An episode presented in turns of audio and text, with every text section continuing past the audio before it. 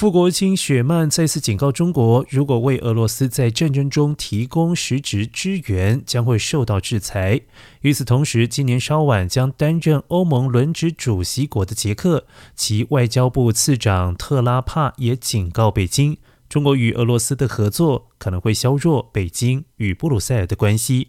对此，中国外交部发言人赵立坚二十二号表示，雪曼的言论是陈词滥调和。污蔑抹黑中国的老套路，重申北京在乌克兰问题上的立场光明磊落、公正客观、无可非议。另外，雪曼还表示，美国将致力于协助印度摆脱对俄罗斯武器的传统依赖，而之前印度需要俄罗斯武器，是希望确保印中两国边界安全，而且替代品太过昂贵。